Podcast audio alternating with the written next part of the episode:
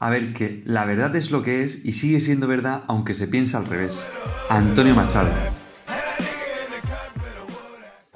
Muy buenas y sed bienvenidas todas y todos a este nuevo podcast de Jesús Enseña y Divierte. Y acompaña, como comentó una amiga, y ahora resulta que emociona. Según ha dicho el que va a ser, por supuesto, mi nuevo coach y es un amigo de toda la vida que sabe un huevo de comunicación audiovisual y que encima es un cachondo mental, más que yo todavía si cabe. Así que con este nuevo bautizo de nombre de podcast os dejo con el tema de la verdad. A ver qué tal sale, porque la última vez el equilibrio entre contenido y diversión estuvo ahí desequilibrado. Así que vamos a darle un mordisco a la manzana, vamos a dar un golpe de efecto a ver qué tal suena esto y cómo os va. Porque la verdad es una cara de un prisma multifacético que no entiende ni Dios. Básicamente yo siempre he defendido que una historia tiene dos versiones y que, a veces la verdad está sobrevalorada. Como todos somos protagonistas de nuestra vida, pues obviamente en una historia cada uno va a decir lo que le salga de. Porque toda mentira tiene una víctima. Igualmente podría ser toda verdad. Y cuantas más expectativas tienes, más las te llevas encima. Así que hay que llevar cuidado por ahí con la vida. A mí, personalmente, si me preguntan, pues me considero sincericida. ¿Qué mierda es esto?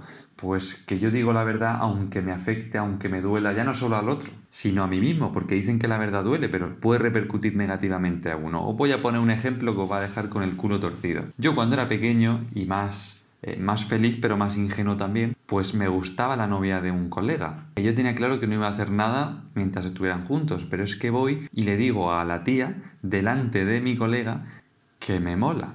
Y básicamente le dije, oye, que sepáis que me gusta, pero que los dos sepáis que ya me gusta, pero que no voy a hacer nada, pero que podéis confiar en mí porque pues os estoy diciendo la verdad. Bueno, una y no más Santo Tomás. Pues así voy por la vida, básicamente.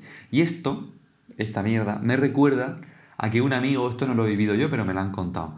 Que, bueno, el típico grupo así de amigos de pueblo, uno que es así tirando tímido, se pone borrachísimo, mecedora, ciego más que los topillos y termina poniendo en fila uno a uno y diciendo todo lo que piensa de cada uno, pero claro, en plan a malas. Y bueno, pues que dejaron de hablarle todos, ¿no? Entonces es un espectáculo quizás digno de escuchar y a lo mejor hasta de ver, pero que a veces la vida pues te mete una hostia buena en la cara, ¿no? Porque las palabras hay que cumplirlas y de los actos hay que hacerse cargo. Vaya pedazo varios que tenía la Dolores Ibaruri. Ahí queda eso, ¿no? A mí, si me preguntan, soy sincericida. Pero es que si no me preguntan, todo lo que digo es o broma o mentira, menos mi poesía. ¿Por qué? ¿Una broma es una verdad velada? ¿Es un acto de altruismo para hacer felices a los demás? ¿Las contradicciones son algo normal en la vida o algo injusto? ¿Es algo que te enriquece a nivel personal? Igual que puede enriquecer la profundidad de un personaje en una obra, porque toda obra, por si no lo sabéis, el kit de una obra, de una película, de un drama, es el conflicto. Si no hay conflicto, no hay película, no hay obra, no hay tensión. ¿Pasa lo mismo en la vida? ¿Hay que ir a buscar el conflicto? Pues la verdad es que es mejor quedar mal por decir la verdad que perder la confianza de alguien por sostener una mentira. Entonces, ¿qué duele más? ¿Una mentira o una verdad omitida? ¿Y cuál es el límite de una mentira piadosa? ¿Cuál es la mayor mentira piadosa que habéis dicho? Bueno, esto lo suyo sería escucharlo solos y reflexionar aún más solos por si acaso, ¿no? Hubiera ahí eh, cositas que duelan, ¿no? Yo ahora mismo me estoy acordando algo que me arrepentiré toda la vida, aunque no hay que arrepentirse de nada, pero es que esto está feo, ¿no?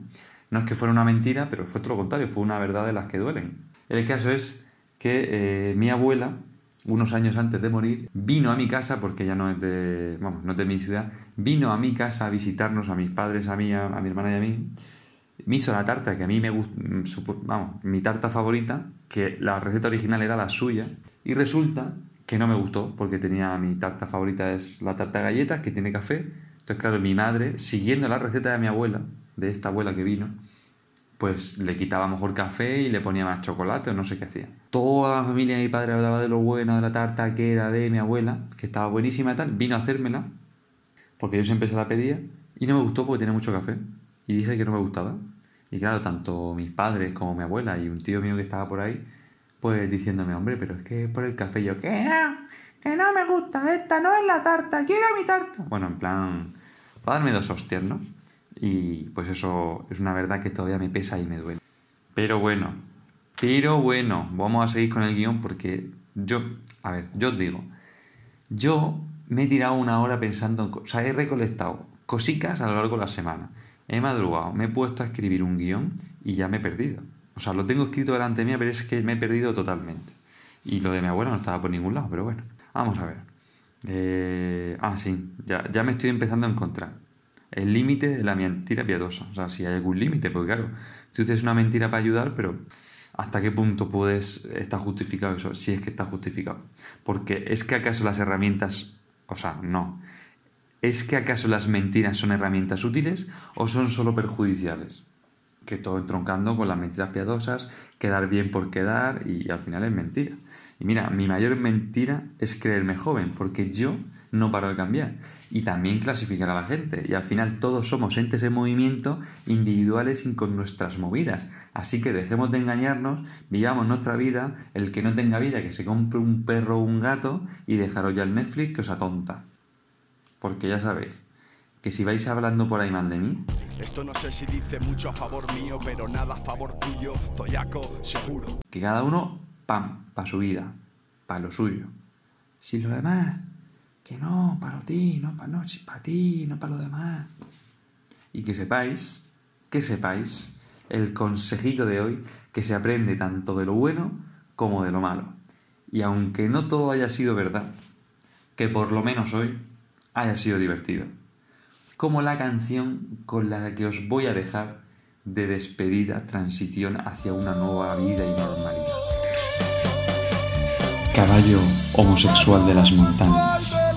Caril. Pa' tu casa, pa' tu cara y pa' tu. Caballo homosexual de las montañas, ningún animal se salva.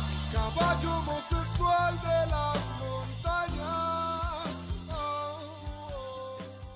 Y como yo soy sincericida, y de regalo a todos aquellos que os habéis quedado hasta el final y que aguantáis podcast tras podcast, que a saber dónde empieza y dónde acaba esto, os dejo con unas tomas falsas. Que la verdad tiene huevo tomas falsas, mm, eso es muy de, una serie, de cine, pero bueno, eh, ahí queda eso. A ver qué tal. Y por supuesto, como en las buenas telenovelas, justo al final del capítulo os desvelo la, la verdad prometida en el anterior podcast y que la poesía, por supuesto, como todos imaginabais, es mía. Así que nada, yo la pensé un día que estaba en clase, estaba ahí el profesor hablando y, no sé si el aburrimiento o la calidez de su voz fue lo que me motivó. Muy buenos días y muy bienvenidos al mundo de la fantasía y de los sueños. Muy bien... Os voy a explicar una a una todas las ideas que se me han pasado por la cabeza para iniciar este podcast, a ver si os revienta las orejas y la mente. No pas... No, yo quería vocalizar. Muy buenas a todos y qué tal os va la vida. Vamos a ver si le metemos movimiento, salseo, picorcito a esto, porque yo entiendo que quien, quien le, que le dé algo, que le, que le... Sean ustedes del todo bienvenidos ahí con gusto, con amorcito. Oye, que si tienes vida personal, que no hace falta que escuches esto, ¿eh? que esto es para entretenerse nada más. Pues la verdad es que es, aburridete ¿eh? todo lo que he puesto hasta ahora. Así que bueno, vamos a, a darle una marcha más, un golpecito de microondas, vamos a girar un poco más la llave y arrancamos. Que sí, que entretenido y todo lo que tú quieras, pero si no hay risa, se pierde musculatura bucal, ¿sabes? Entonces eh, no me gustaría estar en esa idiosincrasia. Por cierto, una cosita así antes de despedirse, que si no os ha gustado, o sea, si, si estos derroteros a los que me he ido yendo no os gustan, pues me la suda.